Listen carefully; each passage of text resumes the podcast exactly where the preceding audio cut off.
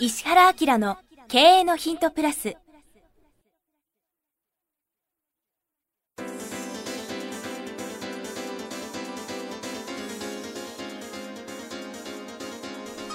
ポッドキャスト石原明の経営のヒントプラスは勝てるビジネスモデルや売れる仕組みの作り方。経営者や起業家が持っておくべき能力とその磨き方。リーダーの育成や強い組織の作り方などについて経営コンサルタントの石原明がリスナーの皆様からのご質問に直接お答えする形でお伝えしていく番組です。企業を継続発展させるためのノウハウを提供する日本経営教育研究所がお届けいたします。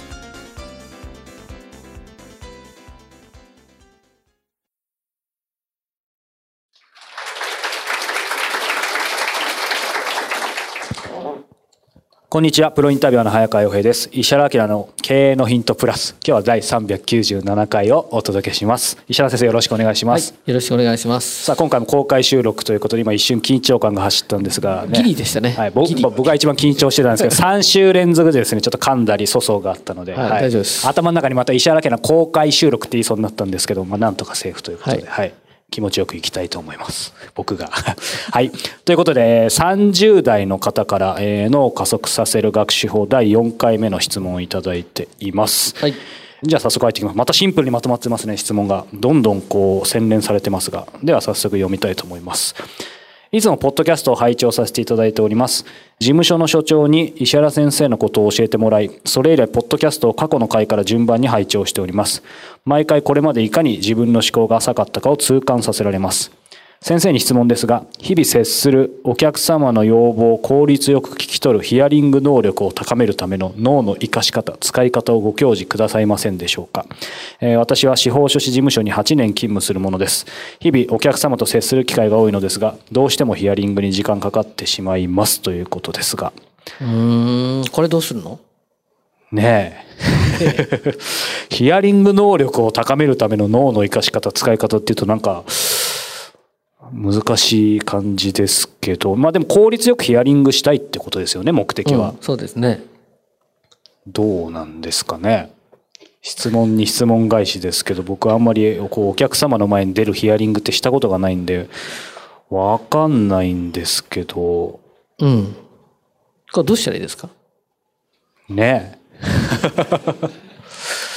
ちょっとね、これさっぱりすいません、正直に言うと分からなかったです。あの、それこそ先生がね、普段お話もされてますし、以前プレミアムプラスでも紹介されたあの、先輩でもあるあの青木さんの質問型営業みたいな、なんかそういうのを参考にぐらいなことはちょっと思いつきましたけど、はい、これ2つ要因がありますよね。2つ。はその何て言うんですか？相手にちゃんと質問をして聞き出すっていうのと相手がさあこの人自分のこと分かってるなとかあこの人自分のビジネスちゃんと分かってるなとか信頼できるなっていうふうに向こうが思ってるかどうかによって話の数とか説明っていっぱいあるんですよ。だからあその専門用語知ってんの？みたいな。僕この間ちょっとそのサングラスのことでいろいろ話を知ったことがあってそこはもうすごく有名な会社さんです。スキーのゴーグルですごい有名なとこあるでしょ？ああいうとこ、あれでもうそうい突き抜けちゃった会社さんで、それでいろいろ話をした時に、向こうは向こうでこっちはコンサルだって思ってるけど、まさかアメリカのこととかよく知ってると思ってないんですね。で、僕はそのアメリカの流通とかも相当しっかり理解できてて、実はあの、ちょっと変わってんのよ。日本とアメリカって全然違ってね、日本ってほら、問屋がいっぱいあるでしょ？大きい問屋、中華問屋、地元問屋とかあってさ、で24時間何でもデリバリーできますみたいな感じなんだけどアメリカって問屋がほぼないんですよ。うん、うん、であの実はアメリカってインターネットの国と思ってますけどインターネットが普及するはるか前から広大な国土でっかいでしょ？広大な国土に対して、えっと、どういうふうにものを流通するかっていうのでいろんなこう仕組みがリアルな仕組みができててねアメリカといえばチェーン店ですよね。で、巨大 FC ですよね。で、あれってあの、何かっていうと、一社が全米に2000店舗とかね、3000店舗って持ってるんですよ。うん。で、そういうその、これバイヤーって言うんですけど、そのバイヤーは何で物を買うかっていうと、実は展示会で買うんですね。うん、だからなんか日本の展示会ってさこう通常営業のお祭りみたいな感じってわかります？いやいつもありがとうございます、はい、いや今日これ面白いでしょってわーとか言いながらね。だからアメリカの場合は本気でバイヤーが展示会で物を買うんですよ。で買ったら何千とか何万とかって一発でその3,000店舗とか5,000店舗に落とすんですね。でこれなんでかっていうと国土が広くてデリバリーやってらんないわけですよ。わかります？営業マンがラスベガスからニューヨークに行ってる間に日が暮れるから人件費よりさ移動費のが高くなるわけ。また時差も変わってね時間戻ったりとかするし本気でトップ営業やってるのはトップ営業してもいい収益性を持ってる人しかないからだから本当にトップとトップが業務提携するってこの業務提携によって10年20年にわたってこんな収益が起きるよっていうのを見込んでれば合いますね。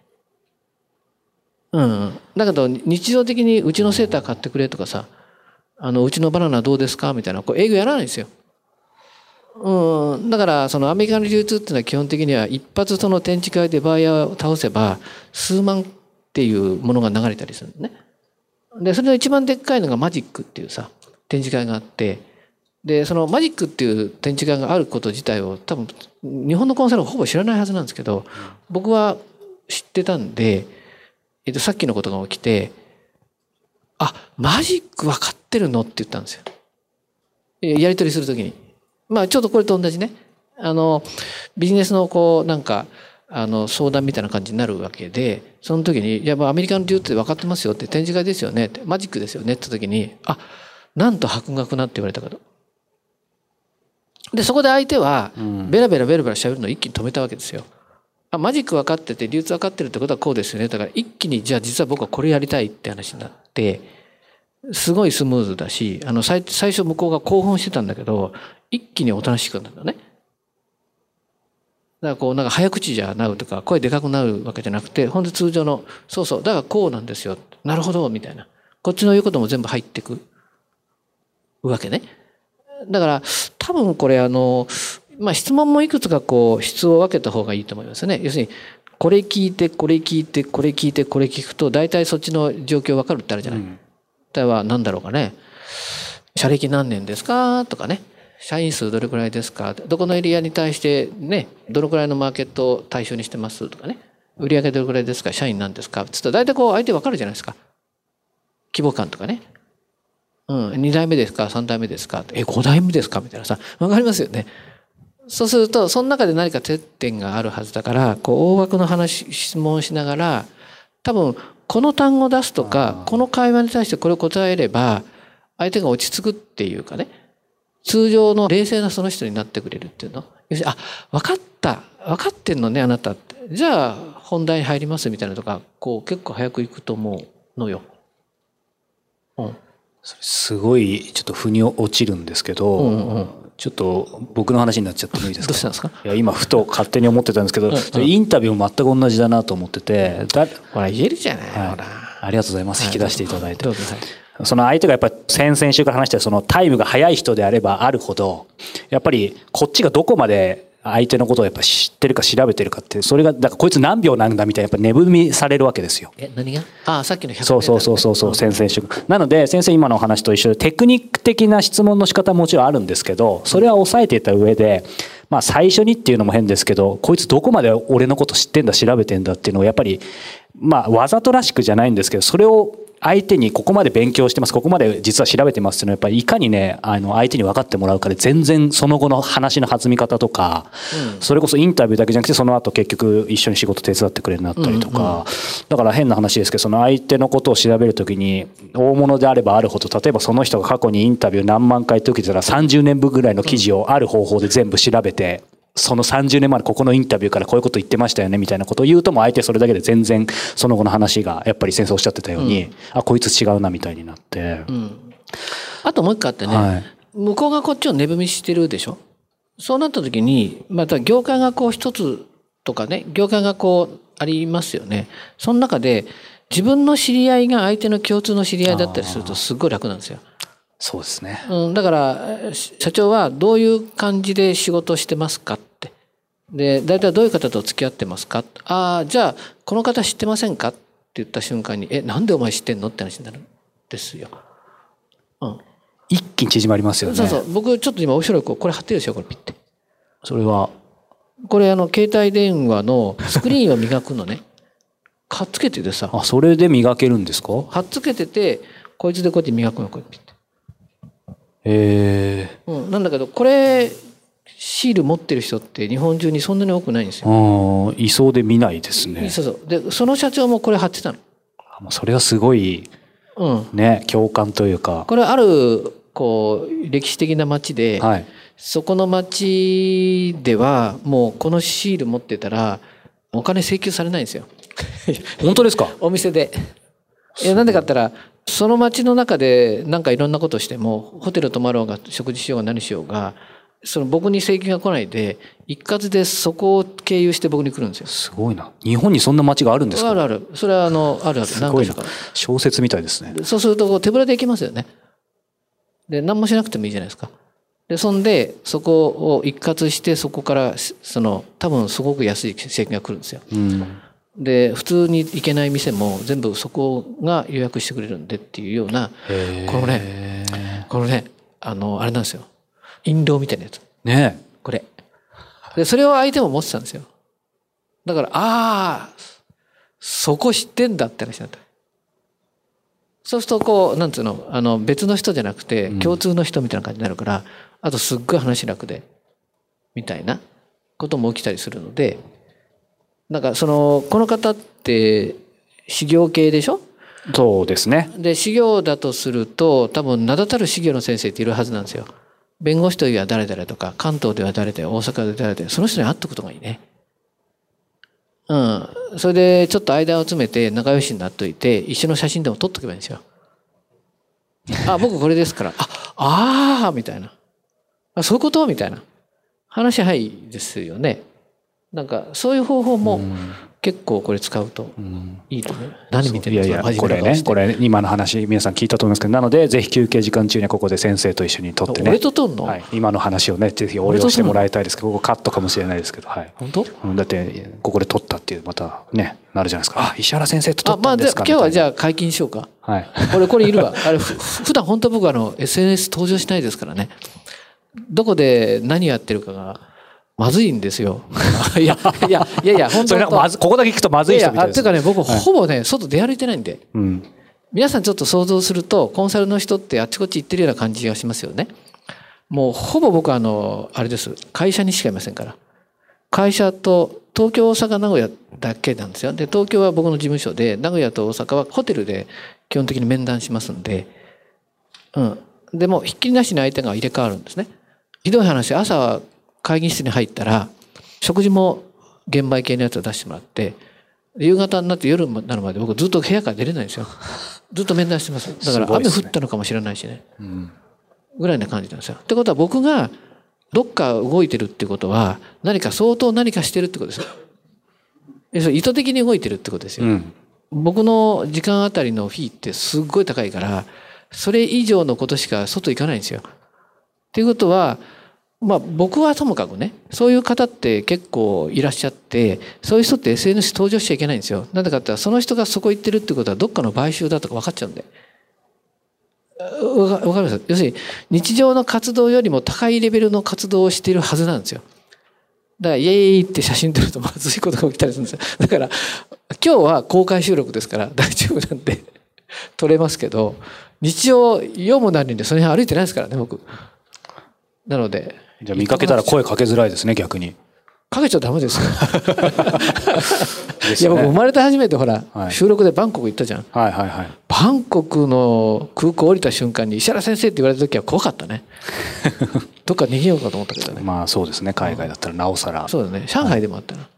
はい、なんかそういうのはあの軽くあのアイコンでお願いします。うん、アイコンタクトでね。はい。まあ今日はね大丈夫という、今日はだからこう撮りますから。はい。じゃあ一緒に撮ってよ嫌だから。あわかりました。はい、すごい恥ずかしがりなんですよ。実はね。はい。でいつまがいなくなっててる可能性もありますけど。はい。はい ということで。はい。いいということで、はい、4回にわたってお届けしました、この脳を加速させる学習法、そして公開収録ですけども、ちょうどこれ配信される頃、間もなくですけども、今回連動して、経営のヒントプレミアムの方でも、この脳を加速させる学習法、これを今度は質問ではなく先生がこう、広く。いっぱい言いたことある。特にまあでもね本の読み方なんていうところもあると思いますし、その他にも最近ねうちの僕の周りで、まあ、うちちょっともう人も採用してるんですよいろいろ授業やりたくてこれがね IQ170 とか180のやつがいるのよ。それ複数いるの。笑うよ。ちょっと想像がつかないですね。会話が。お互いがね、自分の脳の回転数をね、確認しながら喋ってるの。それでついてくるってなったらね、こう歩幅を広げていくの。だから3メーター、あ、ついてくるって思ったら10メーター行くわけ。30、30、100とか行くからね。180とか行くわけよ。だから周りをこう振り切っていくんですよ。賢いから。で、振り切っていくときにどんな感じになるの？周りが無機質になるんですよ。だからこう、なんつうの、カラーじゃない世界みたいになってるの。だから、ゼロ一の世界みたいになってるの。キュイーンって言ってさ、こいつらなんだみたいな。ひどいですよ、会話の質というか、飛ばし方が。そこに普通の人がいたら泣きそうになりますね、じゃあ。普通の人は振り切られちゃうんで、だいたい彼らは、日常的には、あんまりそこの領域を使わないって言ってますよね。だから割とこう笑わないんですよ。えー、ところがその170と180ぐらいの話した瞬間に笑い出すんだよね。お前生まれて初めて笑った顔見たぞみたいな。えー、そう面白いよ。すごいですね。ちょっと遠くから見てたいですね。なんとかそれについていけるから、はい、一応180ぐらいまではいけんのかみたいな。僕後発ですけどね。だから明らかに僕後発なんですよね。だって昔そんな感じじゃなかったから、うん、だから多分その脳を鍛えるっていうことが。おおよそこうじゃないのっていうのは推し量れるみたいな、はいうん、その辺の話もプレミアムではしたいと思いますので、はい、ぜひ石原明 .com の方でチェックしてみてください。ということで4回にわたりお届けしてきました大阪での第5回公開収録、えー、会場の皆さんもいかがでしたでしょうか。また次回いつか、えー、どこかで、えー、お届けしたいと思います。ということで今日は第397回でした。石原先生ありがとうございました。はい、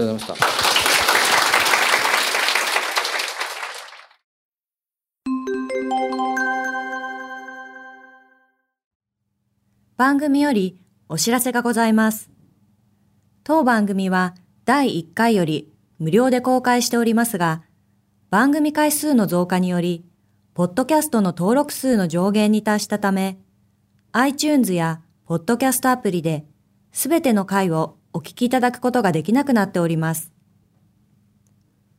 ウェブサイトでは、第1回からすべての回をお聞きいただけますので、ウェブサイト、石原明 .com のポッドキャストのバナーからアクセスしていただき、経営のヒントプラスをお楽しみください。今日のポッドキャストはいかがでしたか？番組では石原明への質問をお待ちしております。ウェブサイト石原明 .com にあるフォームからお申し込みください。URL は